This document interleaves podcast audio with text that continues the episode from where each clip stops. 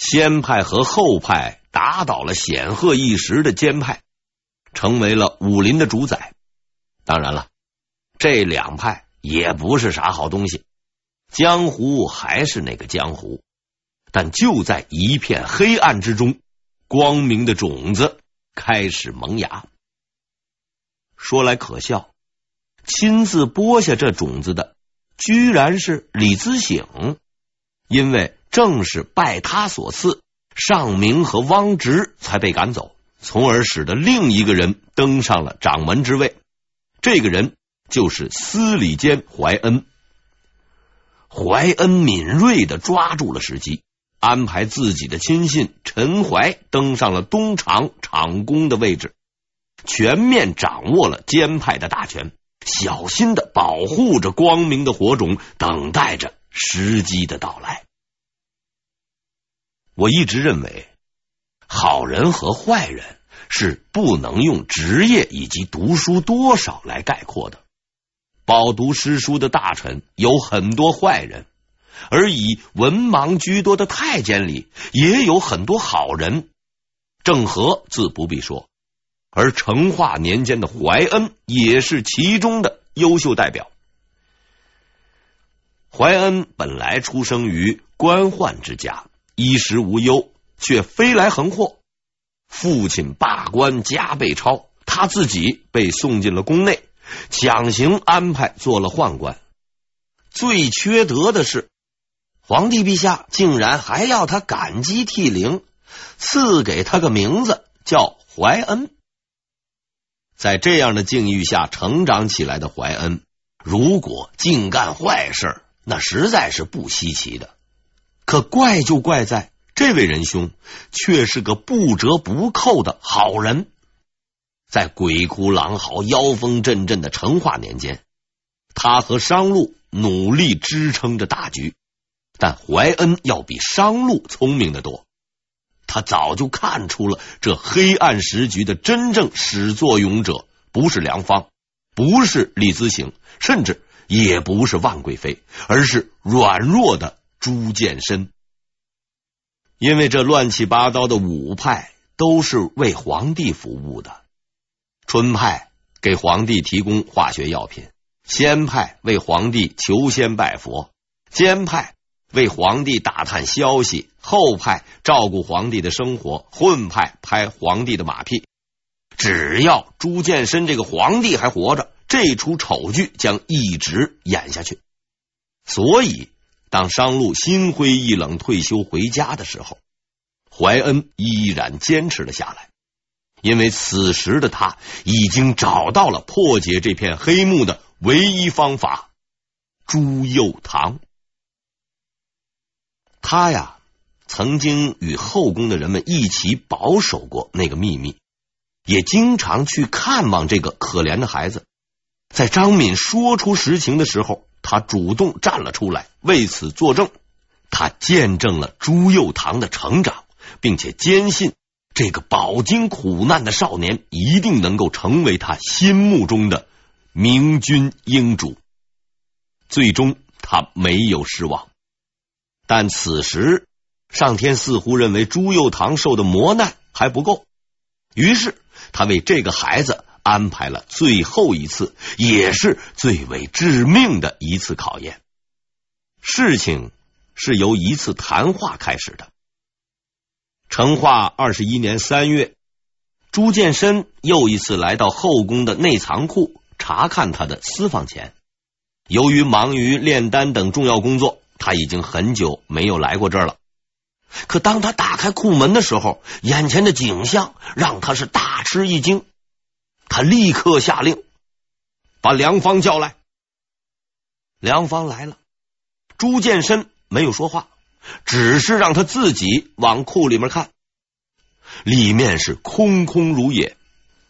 十余年之前，这里还是堆满了金银财宝。一个质朴的小姑娘在这儿默默的工作，如今已经是人去楼空。朱见深指着库房，冷冷的说道：“这些都是你花的吧？”按说盟主发怒了，梁掌门就应该低头认罪了。可是这位仁兄竟然回了一句：“这些钱我可是拿去修宫殿祠堂，给皇上您祈福了。瞧了吗？花了钱还不认账，把皇帝当冤大头。这下盟主大人火大了，气得满脸通红。可是他憋了半天，却冒出了一句匪夷所思的话。”我我不管你，将来自然有人跟你算账。这句话呀，大概呢，就像现在这个小学生打架的时候常用的那个话：“你你等着，我我回家叫人来打你。”盟主混到这个份儿上，也真算是窝囊到了极点。朱见深愤愤不平的走了，可是，在梁芳的耳中，这句话的意思发生了变化。我我管不了你，将来我的儿子会来对付你。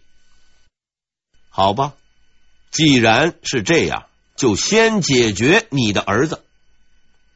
梁芳明白，要想达到这个目的，必须得得到一个人的帮助。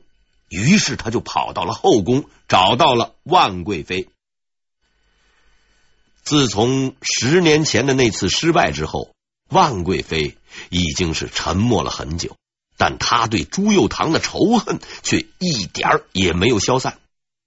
梁芳的建议又一次点燃了他复仇的火焰。更重要的是，他杀死了朱佑堂的母亲。一旦朱佑堂登基，他是不会有好下场的。不能再等了，趁这个机会彻底打倒他吧。否则，将来我们必定是死无葬身之地。这一年，万贵妃五十五岁，朱见深三十八岁，朱佑堂十五岁。虽然已经年过半百，万贵妃的枕头风依然锋利强劲。在他的反复鼓吹下，朱见深终于下定了决心。在做出决定的前夕。朱见深找到了怀恩，想和他呀商量一下执行的问题。我想废掉太子，你看怎么做才好？跪在地上的怀恩听见了这句话，却没有说话，只是脱下了自己的帽子，向朱见深叩首。朱见深在那儿等了很久，哎，他还是。没有回音，为什么不说话？请陛下杀了我吧！为什么？朱见深惊讶了，因为陛下的这道谕令，我不会遵从。你不要命了吗？朱见深愤怒了。怀恩抬起头，大声说道。今日我若不从，陛下肯定会杀我；但是我若为之，将来天下人都要杀我。与其被天下人杀死，不如皇上您把我杀了吧。所以我不能为之。朱见深惊呆了，这个平日恭恭敬敬的老太监，竟然来了这么一手。他以更为凶狠的眼神盯着怀恩，却发现毫无效果。怀恩那平静的眼神没有丝毫的慌乱。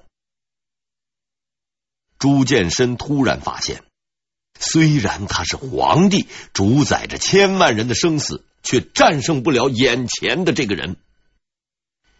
一个人要是不怕死，也就没有什么可怕的了。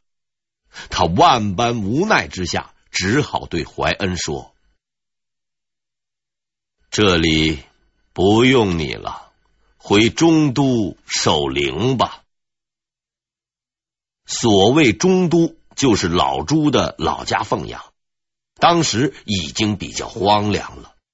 怀恩丝毫不动声色，也没有求饶，只是磕了个头谢恩之后，飘然而去。怀恩的执着并没有能够打动朱见深，在万贵妃的不断鼓吹下，他仍然决定废掉太子。事情到了这个地步，也真算是无计可施了。朱佑樘先生唯一能做的，也只能是对天大呼一句：“天要亡我！”没准啊，他还真的喊过。因为不久之后，老天爷都看不下去了，进来掺和了一把。成化二十一年四月，泰山发生地震。这个地震呢，在古代也是司空见惯的常事，没有啥稀奇的。可是这回的地震实在不一般。要知道，这次地震的那可是泰山，是古代帝王封禅的地方。秦皇汉武才够资格上去，光武帝同志斗胆上去过了一次，还被人骂了几句。朱元璋一穷二白打天下，天不怕地不怕的人也没敢上去干这项工作。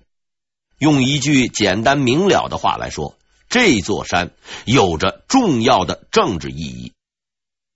朱见深有点慌，他立刻派人去算卦，看看。到底是哪儿出了问题？结果那位算卦的鼓捣了半天，得出了一个结论：问题应在东宫。这个意思就是说，泰山之所以地震，是因为东宫不稳，老天爷发怒了。朱见深一听这话，马上停止了他的行动。他还打算长生不老呢。老婆可以得罪，老天爷那可不能得罪。就这样，朱佑樘在上天的帮助下迈过了最后一道难关。但此时朝政的黑暗已经是伸手不见五指。朱见深虽不废太子，也不怎么管理朝政了。梁方肆无忌惮的贪污受贿，李子省肆无忌惮的安插亲信，混乱朝纲，万安则是肆无忌惮的混日子。五大派失去了所有的管制，开始了任意妄为的疯狂。但这一切不过是黎明前的最后黑暗，因为光明即将到来。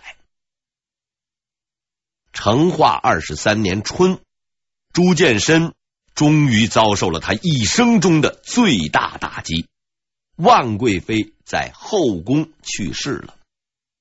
这个陪伴了他三十八年的女人终于离开了。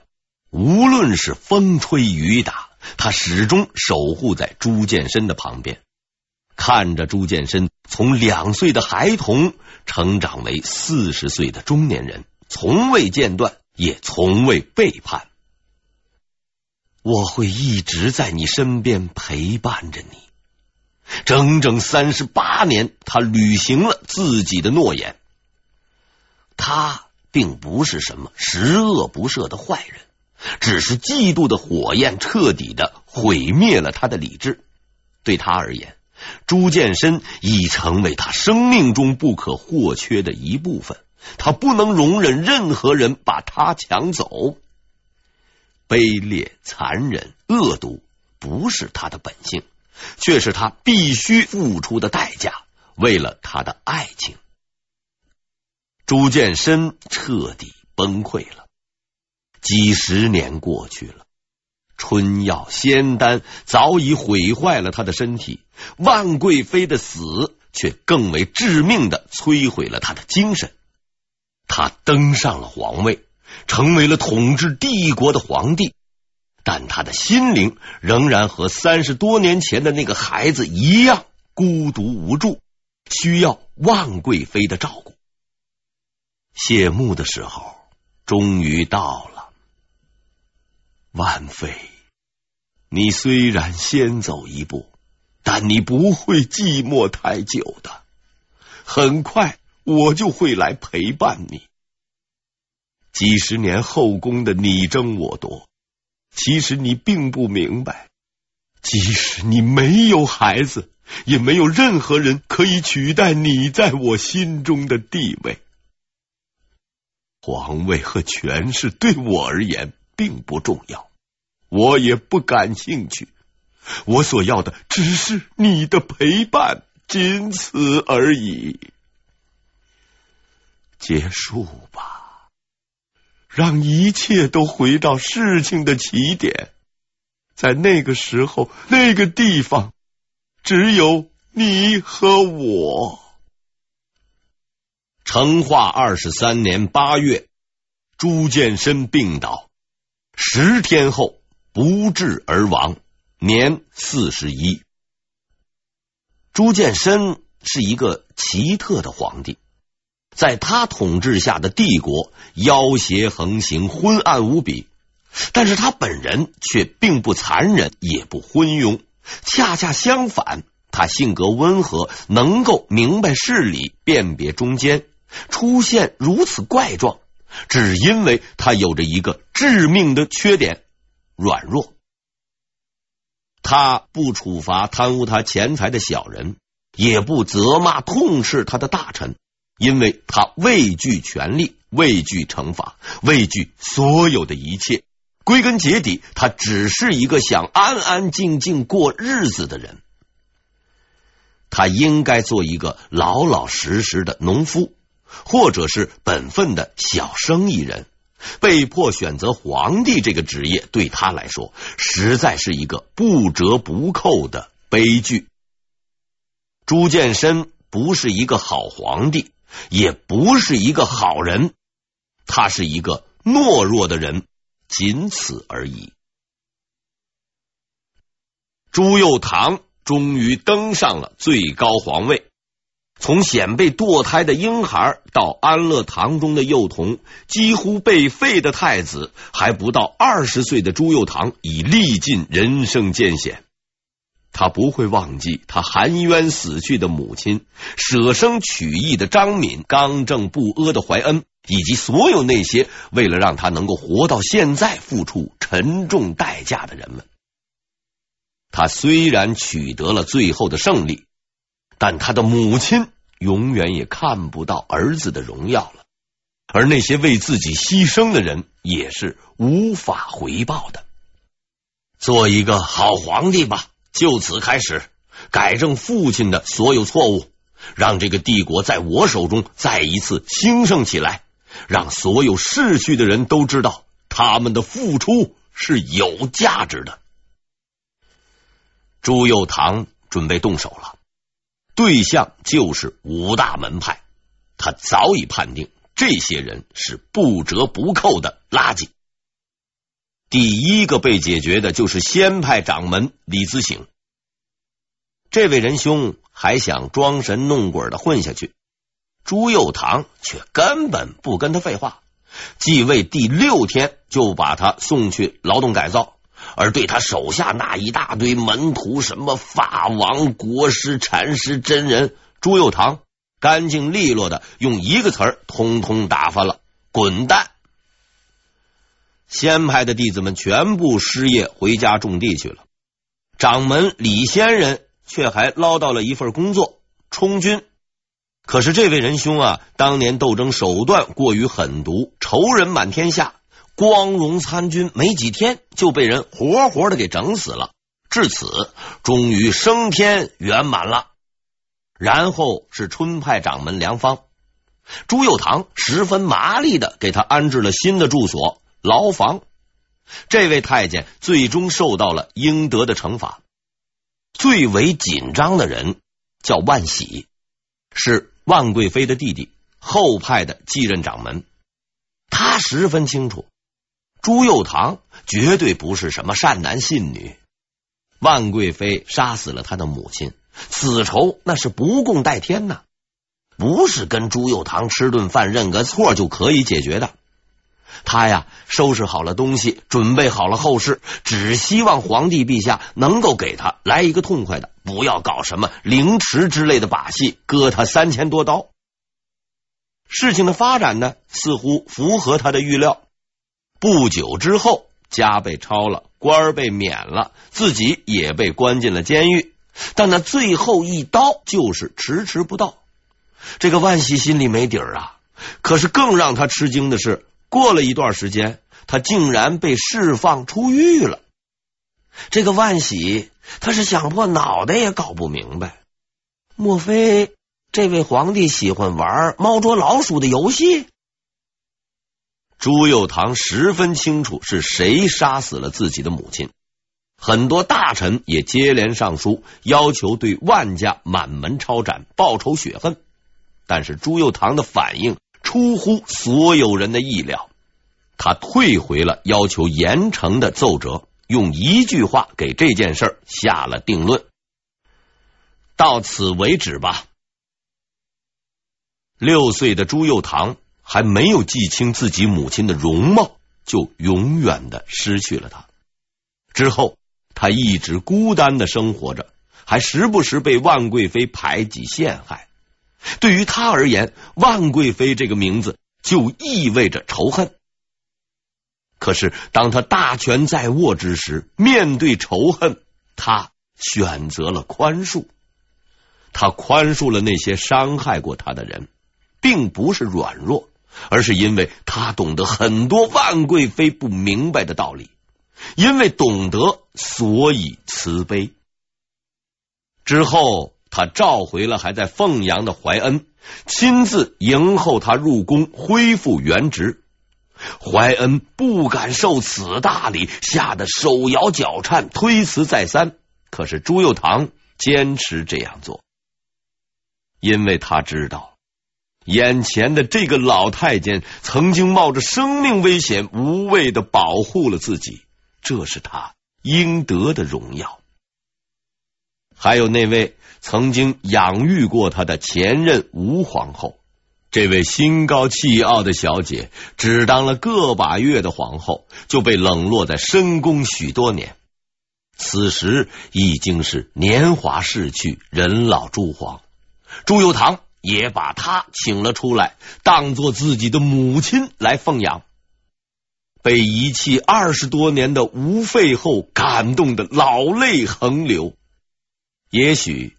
他当年的动机并不是那么单纯，但对于朱佑樘而言，养育之恩是必须报答的，其他的事情并不重要。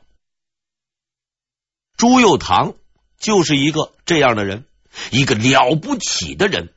他不复仇，只报恩。他比朱棣更有自信，因为他不需要用武力来维护自己的权威。他比朱瞻基更为明智，因为他不但清楚种田老农的痛苦，也了解自己敌人的悲哀。他比朱厚熜，哎，不好意思，这位仁兄还没出场，先出来客串一下。他比朱厚熜更聪明，因为他不需要权谋，只用仁厚就能征服人心。在朱佑樘的统领下，大明王朝将迎来一个辉煌繁华的盛世。